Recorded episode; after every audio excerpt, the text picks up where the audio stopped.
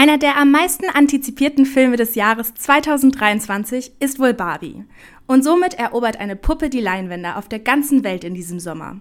Mit dem dazugehörigen Untertitel Sie ist alles, er ist nur Ken steht auch schon die Prämisse im Raum. Barbie ist ein echter Girlboss, der vor allem jungen Mädchen zeigen soll, dass sie alles in der Welt schaffen und werden können.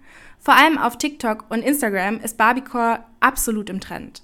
Das bedeutet hauptsächlich Mädchen, die sich als starke Frauen in pinken, eng anliegenden Klamotten inszenieren und Barbie als den ultimativen Girlboss betiteln, zeigen ihre Outfits und ihren Barbie-Lebensstil. Aber halt stopp. Der Begriff Girlboss-Feminismus, den finden wir doch schon lange nicht mehr gut. So erklärt die Süddeutsche Zeitung schon 2020, wieso der Begriff eigentlich nicht feministisch ist. Bei diesem geht es vor allem um Individuen, die es an die Spitze geschafft haben und das durch richtig gute Selbstinszenierung. Im Grunde also genau das, wofür die perfekte Barbie steht. Und dafür steht sie auch schon lange in der Kritik.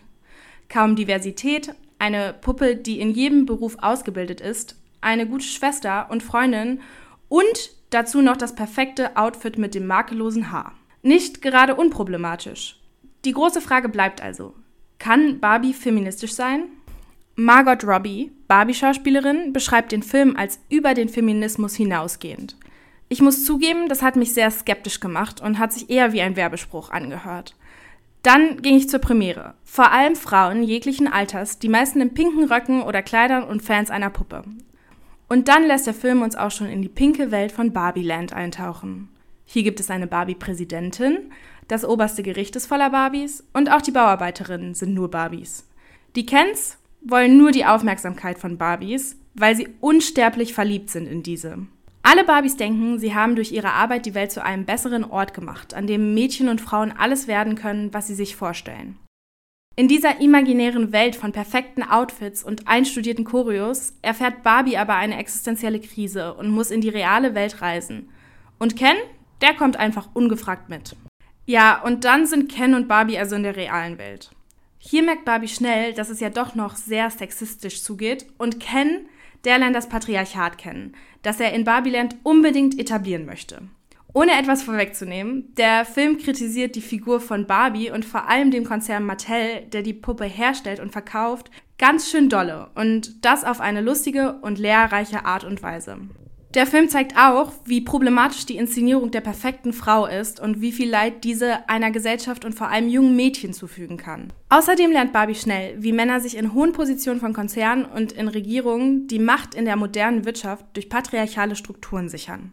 Wie tief das Problem also sitzt, wird angesprochen. Versteckte Machtstrukturen und Hierarchien, die sich zwischen den Wänden von großen grauen Bürogebäuden wie dem von Mattel verstecken. Diese stehen im Kontrast zu den transparenten Barbiehäusern, wo die Puppen in einer schwesterhaften Solidarität ohne Scham oder Verstecke miteinander leben.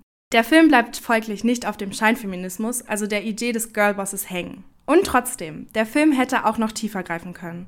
Intersektionale Probleme werden zum Beispiel kaum angesprochen. Intersektionalität bedeutet die Verwebung von Diskriminierungsformen. So bleibt es doch hauptsächlich bei der weißen Barbie, die dem Schönheitsideal entspricht. Themen wie Queerness oder auch Ethnizität wird kein Raum gegeben. Außerdem wird in sehr heteronormativen Rollenbildern gehandelt, so sind es nur Frauen, also Barbies, und Männer, Kens, die in Barbieland existieren. Im Hintergrund läuft schon ein bisschen mehr Diversität ab. Es gibt Barbies mit verschiedenen Körperformen, Barbies unterschiedlicher Ethnizitäten und auch eine Barbie im Rollstuhl. Wichtig ist aber trotzdem, dass die Barbie-Puppe 1959 das erste Mal auf den Markt kam und für die Erfinderin Ruth Handler das Selbstwertgefühl von jungen Mädchen steigern sollte. Sie ist und bleibt von Menschenhand gemacht. Können Menschen dann auch einen feministischen Barbie-Film schaffen? Ich würde sagen ja. Oder auf jeden Fall einen Schritt in die richtige Richtung wagen. Barbies können als Abbild der Gesellschaft betrachtet werden, wie wir Rollen, vor allem die von Frauen, sehen. In der Frauenbewegung der 70er Jahre wurde die Barbie noch als absolutes Faltbild betrachtet. Heutzutage hat sich der Feminismus aber auch stark verändert und greift tiefer, als nur gegen das traditionelle Bild der Frau zu kämpfen. Es geht um einen generellen Strukturwandel, der ein egalitäres System schaffen soll. Dass der Film patriarchal geschaffene Probleme so tief aufgreift, wie er es tut, hätte ich persönlich nicht erwartet. Barbie ist eben nicht nur eine Puppe, sondern eine Idee, die wir als Menschen auch weiterspinnen und entwickeln können. Das Problem der Geschlechtergerechtigkeit wird eine Puppe aber wohl trotzdem nicht lösen können.